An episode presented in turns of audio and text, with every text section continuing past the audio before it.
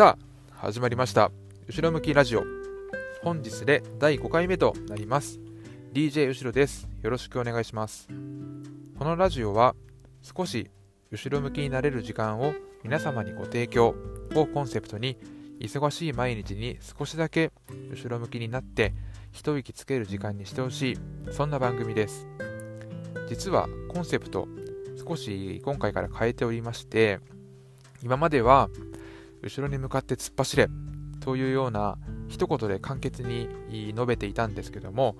もう少し皆様にこのラジオはどういうラジオでどんな時に聞いてほしいということをもうちょっと具体的に感じ取ってほしいなというところがあってですねコンセプトを変えてみました。なので、えー、今回からは少しコンセプトを変えてやっておりますのでよろしくお願いいたします。このラジオ番組では日常の中で後ろ向きに感じたことをテーマとしますので皆様も一緒に後ろ向きになってもらえると嬉しいです。さて今回のテーマはついつい他人の顔色を伺ってしまうということでこのテーマにしたいと思います。何を言ってるのということもあるかもしれませんが皆さんは他人の顔色を伺う癖や傾向はありますか？ちなみに僕 DJ 後ろは自己嫌悪になるぐらい顔色ウォッチングしちゃうんですよね。まあ今日はこの顔色を伺ってしまうということを少しポップに話したいと皆さんには捉えていただきたいと思うので顔色ウォッチングという言葉に置き換えてみました。突然なんですが僕 DJ 後ろは今社会人7年目でございます。入社した1年目から6年目は基本的に営業を、まあ、していたんですがその営業をする元としては私は今石油のですね卸売りをしています。まあ卸売と言いましてもなかなかイメージつかないと思うんですけども、まあ、簡単に話すと僕のまあ会社、まあ、僕がですね中東とか、まあ、いろんな海外から石油ガソリンとか灯油とか軽油とかを、えー、買ってきて買い付けをしてきてこれをこの油を買ってきてそれをお客様に売ると。お客様っていうのが、まあ、いわゆるガソリンスタンドですね。に、まあ、売っていると。いうのが僕の仕事でした。今までその営業ををまあしてメインでしていたんですけども、まあ、今年から営業だけじゃなくてもっと多角的な視点を持ってほしいということを、ま込められているかと思うんですが営業から外れてジムとその石油の物流管理のチーフですね。チーフ業務を今メインでしています。でこの業務がですね、まあ、今年から始まっているんですがこの昨年の12月がですねものすっごく忙しくてえー、今まで7年目仕事をしてきた7年間仕事してきましたが一番ハードな月だったと思います。ハードでした。本当に。もう朝は5時かまあ6時ぐらいに出社して夜のまあ10時ぐらいに帰ると。なんでかっていうとえ僕は今豪雪地帯に住んでて、まあ、すごい雪降るところなんですね。で、まあ、皆さんもニュースとかいろいろ見たかと思いますけども、年末にかけて、ものすごく雪が、降ったんですね。はい。で、そこで雪が降ってしまったことによって、除雪が追いつかずに、高速道路が通行止めにまなってしまった関係で、完全に物流がストップしてしまいまして物が運べないと。だけどもこうやって雪が降ったりすると一般消費者の皆さんはガソリンとかを灯油とかね寒いからを求めて、え、ガソリンスタンドに来ると。でも物が届かないみたいなその局面をどうにかしなきゃいけないというのが、まあ、この物流管理の、まあ、メインテーマというところでそこの対応策を考えるのがもう大変で大変で電話鳴りやまないし本当に辛くていつの間にかま仕事も終わっ時間が過ぎてるというかそんな12月でした。でまた年年越して今はちょっと雪もね落ち着いてるんだけどまた1月の24とか26ぐらいにまたどでかい寒波が来るということでまた物流がストップするんじゃないかなって、まあ、ちょっとまたニュースとか報道も出てるので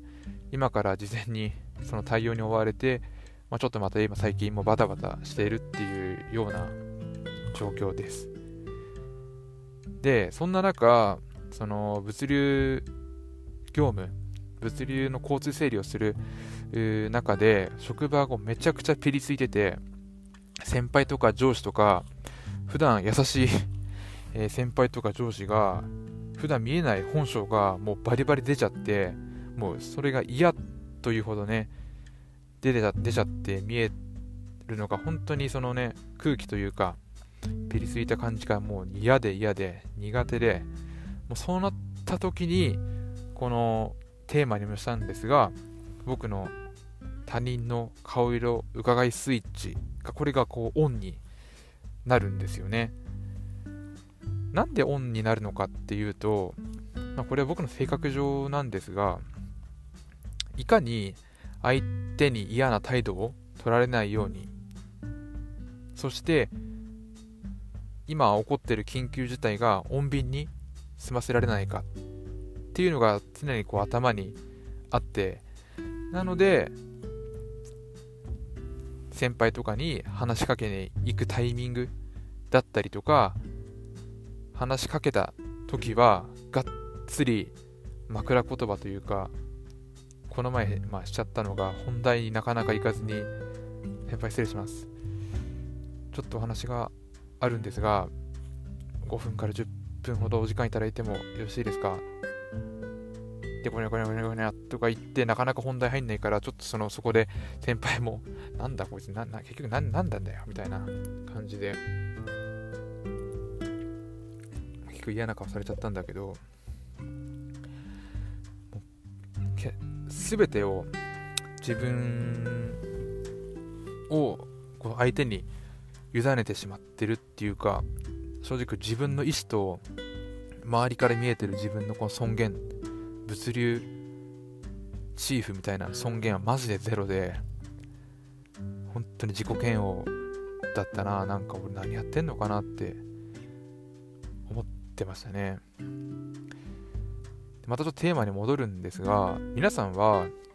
相手の顔色を伺わずに自分の意見って伝えることは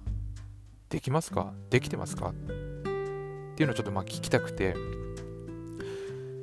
でこのテーマをまあ設定して話そうかなって思う前にネットでその他人の顔色を伺う人の特徴7選みたいな記事がちょっとあったのでちょっと紹介したいと思います。1人から嫌われたくない。2とにかく怒られたくない。3目立たないでやり過ごしたい。4できるだけ争いたくない。5すべての人に対していい人でいたい。6好きな人の気を引きたい。7相手の口に出さない要望を感じ取りたい。ということで7個紹介したんですが DJ 後ろはですね見事に全部完全に当てはまってます。これはね辛いぐらい全部そうで。しかも心の感情が本当に1から順番になっててやっぱ1番は人から嫌われたくない。そしてまあ怒られたくないのもそうだし目立たないでやり過ごしたこの目立たないでやり過ごしたいっていうのがいわゆる穏便に済ましたいっていう感情なのかなと思ってるんだけど多分この7番最後の相手の口に出さない要望を感じ取りたいっていうのが意外によく分かってよく分かって結構まあこのね緊急時の対応とは別に普通普段のこう会議とかで僕がこう話している中でガチで人の顔色を見ちゃうんですよね。この人僕が喋ってる中でどう思って感じてるのかなっていうのがものすごく気になっちゃってふむふむとかこう縦に首振ってるとああ分かってくれてるんだな。このまま続けようってなるしちょっとこう首かしげたりとか目細めてとかするとあやっべ俺の意見ちょっとダメだったかなとか伝わってないかなみたいなのがすごい不安で気になっちゃって話しながらもうめちゃくちゃみんなの顔を見るんだけどでも実際は皆さん資料見てるから下向きっぱなしで感情が見えなくてでああつらみたいな。なるのがこの7番の相手の口に出さない要望を感じ取りたいになるのかな。ちょっとそんな気がするんだけど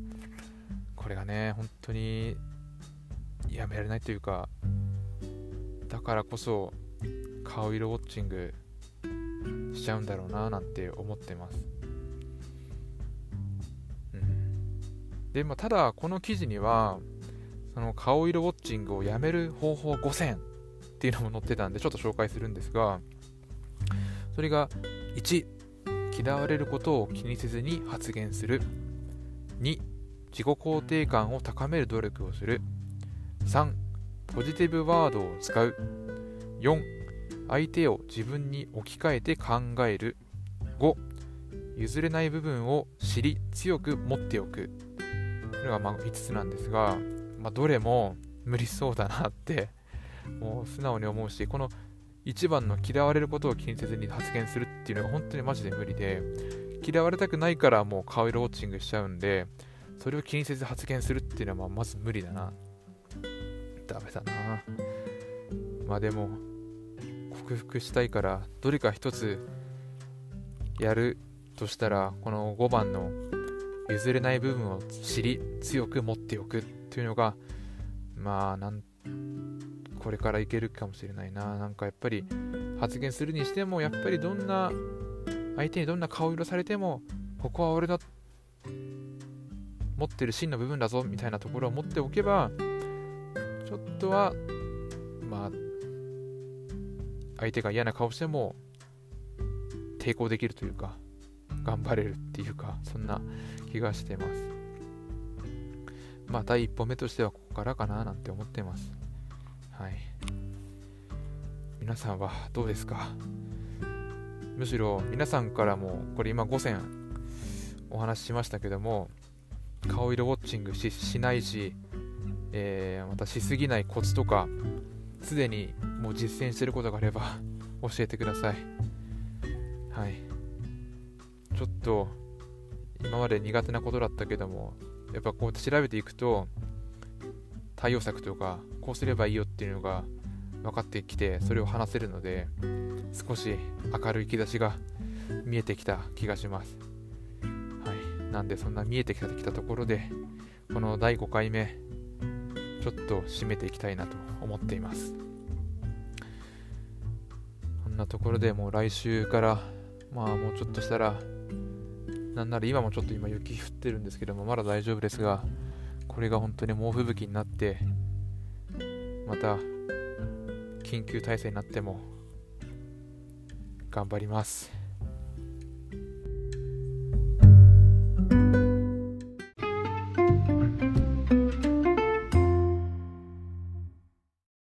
今日もお聴きいただきありがとうございました。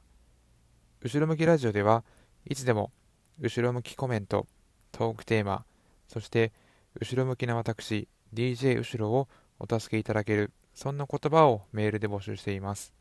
アドレスは後ろ向き .radio.gmail.com ですお待ちしております後ろ向きの死は CHI となっておりますまた後ろ向きになりたくなった時はいつでもこホラー番組が待っていますよ。またね。バイバイ。